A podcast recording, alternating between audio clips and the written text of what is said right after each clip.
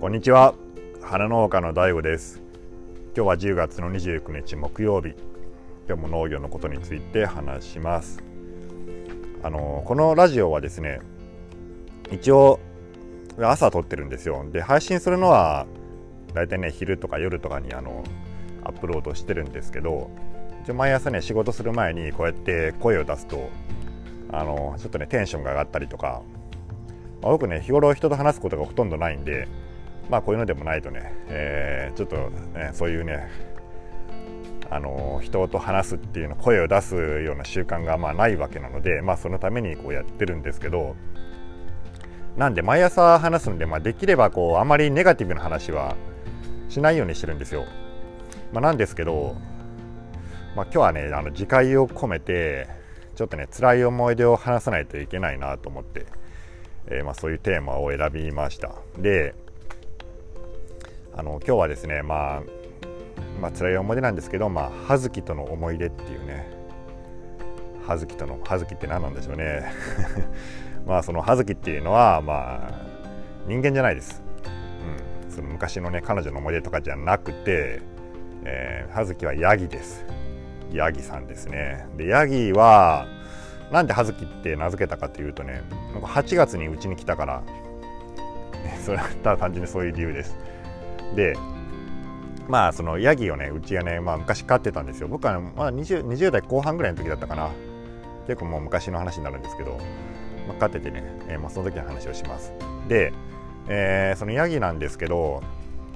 まあ、ヤギっていうのはやっぱ除草目的で結構飼われる人が最近多いのかな多いんだと思います。で僕もやっぱりその山奥にそう住んでて周りに畑とかね、えー、そういう、まあ、草が生えるところがあるので、まあ、結構ね、あのー、大変なんですよね。それ草刈ったり除草剤撒いたりとかするのが。なんでヤギを飼うとまあ、そこら辺一帯をね、えー、繋いでおくとあの草を食べてくれるっていうのでいいなと思ってたんですよ。だからねあのその当時のあの県の、ね、振興局の担当の人が探してくれて、えー、それでねあの葉月ちゃんがねあのメスのヤギの葉月ちゃんが1頭ねうちに来ました。でどっから来たかっていうとねこれ九州大学の農学部で多分ねその実習用で飼われてた飼われてたヤギらしいんですよね。であのヤギっていうと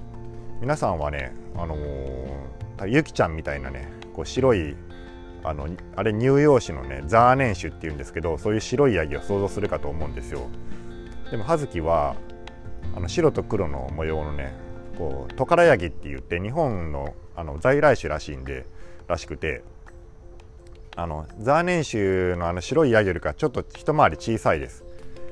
まあ、ミニヤギとまでは言わないんですけどね大型犬ぐらいの大きさでで白と黒の模様がついててねあ、あのー、スタンド FM のねあのストーリーのあの写真には上げておきますけどね。あちょっとポッドキャストの人は見れないですけどまああのそういう風にねすごい可愛いヤギだったんですよ。でまあトカラヤギっていうのは、まあ、トカラ列島に多分えー、そう言ったからトカラヤギなんでしょうけどね。トカラ列島っていうのは確か、えっと、どこだったかな。鹿児島？じゃなくて、あ、長崎か。長崎の方ですね、確か。違ったかな。ちょっとごめんあちあって調べておきます。で、えー、とこれで肉用紙ですね。だからザーネン種はその牛乳牛乳じゃないや。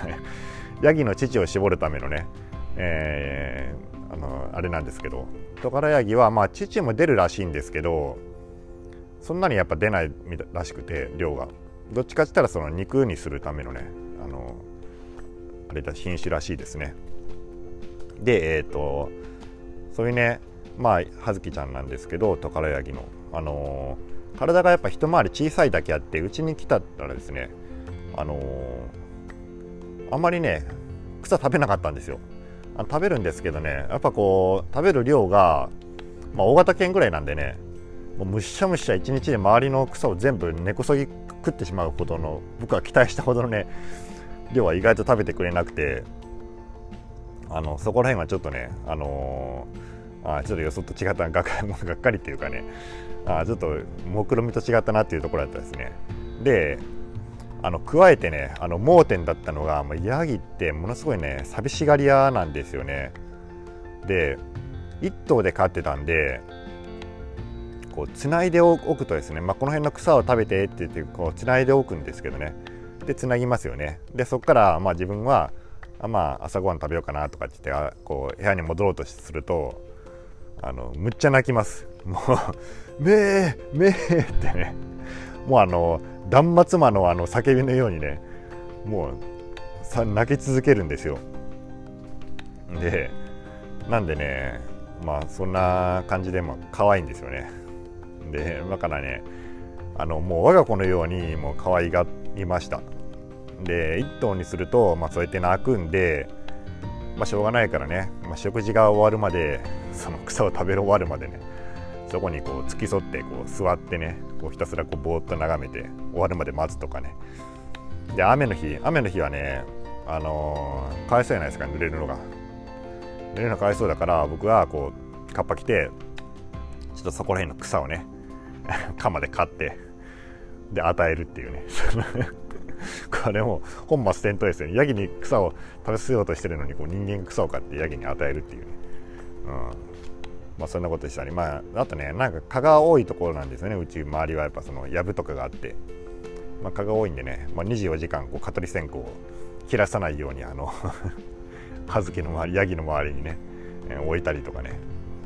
まあ、そういうなんかまあ最初の目的からちょっと逸脱したようなね行動を僕は取ってたわけです。でそんな感じでねもう本当親子のように可愛がってたんですけど、まあ、ある日ね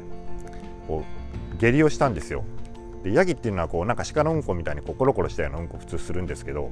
ちょっとあのべちゃべちゃしたね。あのその糞をしてこれはおかしいと思ってすぐにあの進行客のねそのいろいろお世話してくれた担当の人に聞いたんですよ。ったらねやっぱあのなんか変なもの食べたんだろうと。でそういう下痢をするとあの水分がどんどん出ていくからこう水をね無理やりでも飲ませた方がいいっていう風なアドバイスをもらってね。で僕はあの葉月にこうちょっと口を開けさせて水を飲ませたりしたんですよね。であと獣医さんも紹介してもらって、まあ、獣医さん来てもらってね。であの、まあ、薬をもらってこう飲ませたりとか、まあ、見てもらったりしました。でそれで、ね、多分1週間ぐらい様子見たんやと思うけど、ま、なんかねやっぱだんだんこう元気なくなってきたんですよね。なんでやっぱまた心配になって、まあ、獣医さんに電話してちょっとまああれから良くならないですって言ってあそうですかって。じゃああのー、まあ翌日ですね次の日ちょっとまた見に行きましょうって言ってからね往診してくれることになったんですよ。そしたらねあのー、まあそのそれ電話したのが夕方でその夜にこう寝てたらこうなんか泣いてるんですよ。めめめってでなんかその夜泣くっていうのはあのー、まああったんですよね今まで。あのー、やっぱねメスなんでねこうひと月に1回ぐらいこう発情する時があってその時は夜泣くんですよ。であもう発情こんなに元気ないのに発情してからやっぱ泣いてるのかなとか思ったんですけどまあでもなんか元気ないなとか思ったりもしたんですよね。ただその次の日ねこう朝その小屋に行ったらあのもう死んでたんですよ。で多分もうその夜泣いてた時にもうちょっと多分ねもう具合が悪くて苦しかったんだろうなと思って、うん、まあすごいね悲しかったんですけどもあのー、すぐにね、まあ、先生が来てくれることになってたから、まあ、獣医さんに電話してあもうその朝起きたらもう死んでたんでもう今日はもう往診来なくても大丈夫ですっていうの断りを入れた時にね僕はね もう不覚にもこう涙声になっちゃってねすごい情けないんですけどねまあすごいその時もうあの悲しかったんですよね。うん、でまあそんなこんなでねまあ葉月との思い出はもうそれで終わってしまったんですけどまあ後でその本屋さんで紀ノ国屋支店でこう農業者のところこういうのはいろいろね、まあ、僕見ることあるんだけどこうやって見てたらあのヤギの本っていうのがね置いてあったんですよね。ヤギだけの本ですね。多分農文教かなんか出したやつでしょうけどね。でそれ読んでみたらこのヤギっていうのはその、えー、なんだね牛と一緒みたいに牛と同じように胃が4つあるんですよね。第1から第4の胃があってその第1位でそういう穀物なんかこう発酵するとこうガスが発生してでそのガスでねこう窒息することがあるらしいんですよ。で今こう思い出すとこう台風が来た時にその倉庫に避難させたんですけどその倉庫の中にあの麦のね古種かなんか僕は置いててその春にまいた麦ですねそのだからねそれをなんかこう食べてたんですよで食べてたの見てもすぐこうやめさせたんだけど、まあ、今思うとああいうあのー、穀物がねこの麦の古い種なんかを食べてしまって、まあ、それがその第1位で異常発酵してそのそれで窒息して死んだんじゃないかなと思ってああこれかまあ分かんないですけどねもう今となったら分からないけど、まあ、獣医さんもねそのそこら辺は多分穀物を食べたとかっていうのも分からないから、まあ、多分普通に下痢の薬を飲ましたりね多分したんかもしれないけど、まあ、そうやってねあまあ勉強するとこう自分のこう無知のせいでこう最後ねこう苦しい思いをさせて死なせてしまったなと思っても今でもねすごくね申し訳ないと思ってたりします。でまあそうですねだからね、まあ、動物を飼う時は、まあ、十分にねこう知識が必要ですね。うんまあ、大体分かってるって思っても、うんまあ、やっぱそのなかなかねこう不測の事態とかもあるので、うん、そういう不測の事態の時にどういうふうに対処したらいいかっていうのは知識はねもうあってありすぎるってことはないんで、うん、それねあのー、まあなかなかね、まあ、それから僕はもうほとんど動物とは飼ってないで、まあ、今犬がいるけどね犬はおふくろが飼ってるんであの飼うことないんだけど、まあ、今度飼うことがあればまたヤギと飼いたいんですけどね本当は、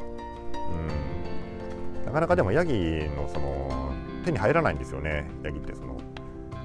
とかねあの、まあ、分けてもらえることがあるらしいんですけど。でね、えー、まあ、最後にね、まあ、これで終わりますけど、まあ、ヤギはね2頭以上で飼いましょう、はい、1頭だとねすごい寂しがってあの自分人間がヤギのしもべになりますので、はい、以上です。じゃあこれでそれでは皆さんごきげんよう。